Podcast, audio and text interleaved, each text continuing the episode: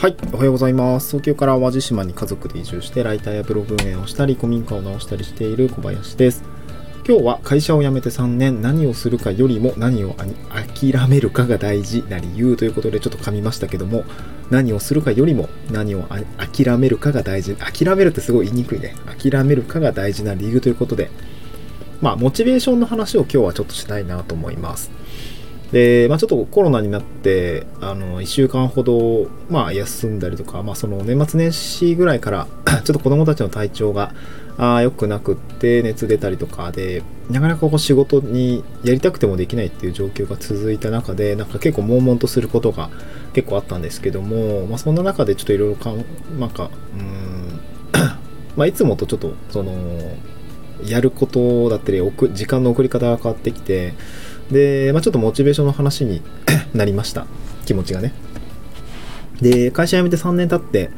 あそろそろ3年 ,3 年経つんですけど、まあ、3年経って うん、なんかこれまでの走ってきた内容だったり、やってきた内容だったり、まあ、これからやるべきことだったりとかをバッとこう俯瞰してみたときに、うん、やっぱり何をするかよりも何を諦めるかが今すごく大事なんだろうなというようなことに気づきましたというか、まあ、最近ひしひしと、ね、本当に思うようになっています。で会社を辞めてから、ま、どういうことが自分の身にかかってきて、まあ、状況がどうでっていう話は、まあ、このラジオでもちょこちょこ話す話したりとかするんですけど、まあ、僕自身地方に移住都都心部から地方に移住をして、まあ、活動するフィールドを大きく変えてそして会社という働く場所から出て、うん、まあ、まあ、野良ですよね、えー、外で、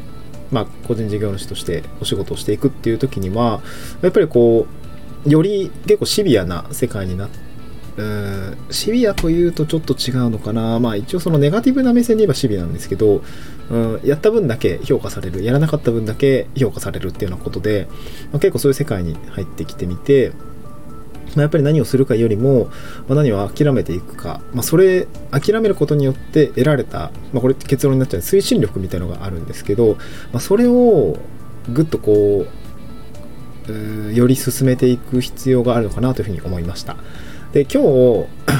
なんでこの話をしようかって思ったのが、なんか最近行動できない、うん、行動力が鈍ってきているというか、ば、うん、なんていうかな、うーん、なんていうかな、スピード感がないっていう感じですかね。うーん、どうだ、うん、スピード感ですね。うん、なんか、会社辞めた1年目の時の方がスピード感があったし、今、何かしら、えー、ライターのお仕事したりとか、スライドデザインのお仕事したりとか、もちろん古民家直して自分の事業を立ち上げてとか、なんかいろいろこうやっているがゆえに、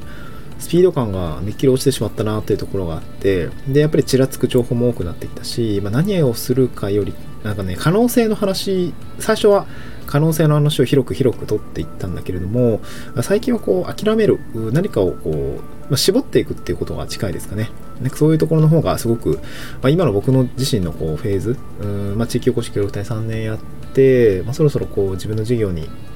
まコミットしていくべきこと、可能性を収束していって、諦めていく。ま、そして、その、リソースを集中させていくっていうところのフェーズにあ来ているのかなというふうに思った時にやっぱり何をするかよりも何を諦めていくのかっていうのことが非常に大事で諦めるってことってすなわちどういうことなのかっていうところなんですけどまああの推進力を得ていくっていうことだと思っていてでそこがですねなんか今すごく重要なのかなというふうに思った次第です。でそうだな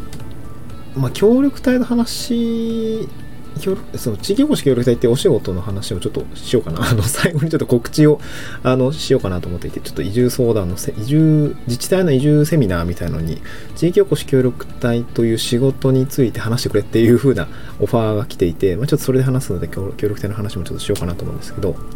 そうですね、あの、そうだな、地域おこし協力隊というお仕事、総務省の制度の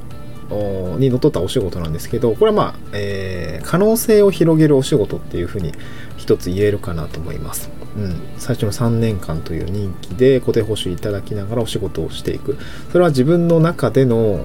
できること、できないことっていろいろあると思うんですけど、まあ結構その、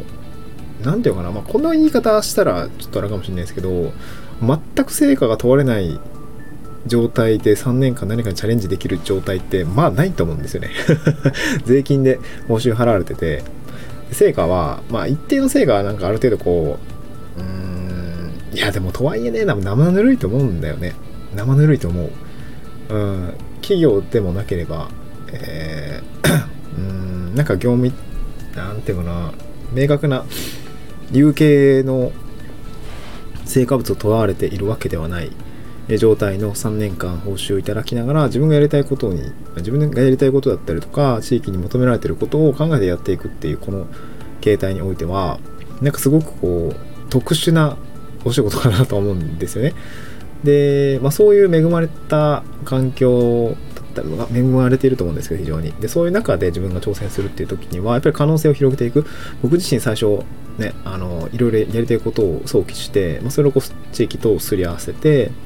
うーんこういうことが求められてるんじゃないか。こんなことが僕はやってみたいと思ってそれ重ねベン図を書いた時に、まあ、まさに重ねり合うところに、まあ、コミットしていく。でそこに何かこうベン図のかぶる領域をどんどん広げていくために結構可能性を模索すると思うんです。こんなことできないかなとか、えー、このスキルをつければとか、まあ、僕の場合この免許を取ればとかね、えー、ユンボの免許を取ったりとかフォークリフトの免許を取ったりとか、まあ、電気工事士の資格取ったりとかいろいろこう、まあ、法的なえー、部分のもありますけど、なそういうことを広げていけば、こういうことができるよね、こういうこと、こういうところが自分たちの裁量の範疇に入るよねっていうことが結構あったんですけど、まあ、そういうシーズンの送り方だと思うんですよね、この3年間って。一方で、僕はあと60日ぐらいしかないんですけど、うーんこのま3年目というか終盤のえー、結び方としてはまさにこの広げた可能性を回収していくってこともそうなんですけど、まあ、閉じていく。もっとこうリソースを集中するために可能性を閉じていく。まさに諦めていくっていうことがすごく重要だなと思ってるんですね。そうしないと前に進めないんですよね。ね。広げた風呂敷を閉じずに行っちゃう人ってねたまにいると思うんですけどそれじゃ良くなくってやっぱりこううん、何て言うかな、まあ、諦めるっていう語源的な話で言うと、まあ、諦めるの語源って、あの、なんか、あの、聞いたことある人もいるいらっしゃると思うんですけど、あの、まあ、諦めると一般的にはこう自分の、こう、なんか願いだったり願望みたいのが、叶わないなと、まあ、悟ったりとか、まあ、なんか断念するみたいな、残念ながら諦めますみたいな 断言するような、こう、ネガティブな意味で使われていることの方が多いと思うんですけど、で、まあ、そのなんか仏教的な話だったりとか、まあ、その感情の成り立ちみたいなところもあったりすると思うんですけど、結構その仏教だと諦めるって、まあ、真理に達するとか、真理が明らかになるみたいな、まあ、そういうあからむみたいな、諦むっていうのかな、あ諦む明るく、明るくなる、つまびらかになるだったり、明らかになるみたいなあ意味合いが含めていて、で、まあ、それにね、あの、まあ、そういう自分が叶わないえ願望が叶わない理由っていうのを、まあ、しっかりと受け止めて納得して思いを断ち切るみたいなあ意味があるっぽいんですけどこれまさに結構その何ていうかな納得して思いを切ってで残された道にしっかりと、まあ、その後リソースを挿入していくっていう、まあ、案に僕はそういう意味合いもあるのかなと思っていてでやっぱり可能性を広げてでできない全部はできないのでスキルだったりリソースにしても全部はできないのでやっぱりそこは何かをするっていうものそういう何かをこう選ぶ選ぶっていうより諦めるだね。ままさになんか多分ねいろいろできると思うの。こんなこと言って。あなんかちゃぶ台ひっくり返すみたいなんですけどなんかいろいろできると思うんですけどでもリソース時間的なもの労力的なものもあるしそこはうん可能性にかけるというよりは現実的に諦めていく。方がうーんなんかね強いと思う、うん、可能性を残していくってこともある種一つポイントかもしれないんですけど地方で何かしようと思うとか何かこう一世一代でなんか成し遂げてやる、まあ、そこまでいかないかもしれないけどな大きくちょっと飛躍を目指そうと思った時には、まあ、何するっていうように何するっていう話をなんかコンコンとし続けるよりもどれを諦めるか何を諦めていくのかっていうのを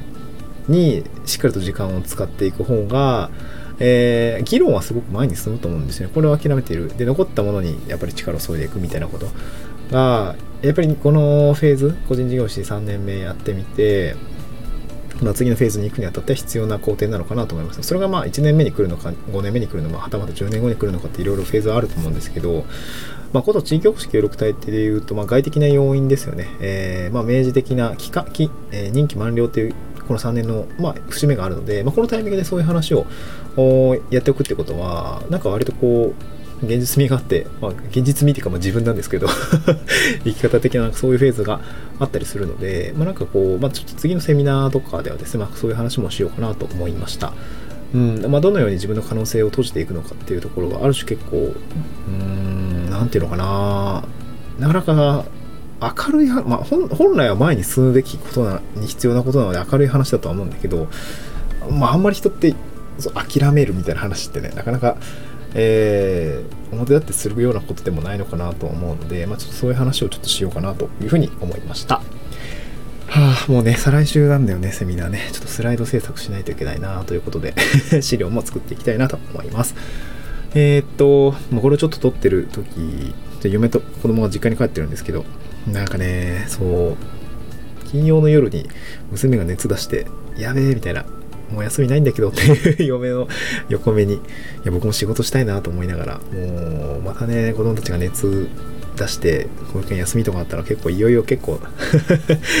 いや、もういい加減仕事させてよっていう感じで、ちょっと最後愚痴が漏れましたけれども、そんな状況でございます。はい、えー次回の聞いてくださっあ、次回もですね、ぜひ聞いていただければ幸いです。今日関連放送にちょっとモチベーションの話ということで、1日10分の積み重ねが超大事な3つの理由ということで、えーもしかしたらモチベーション困ってる方もいらっしゃるかなと思うので、えーこちらもぜひ聞いてみてください。また次回の収録でお会いしましょう。バイバイ。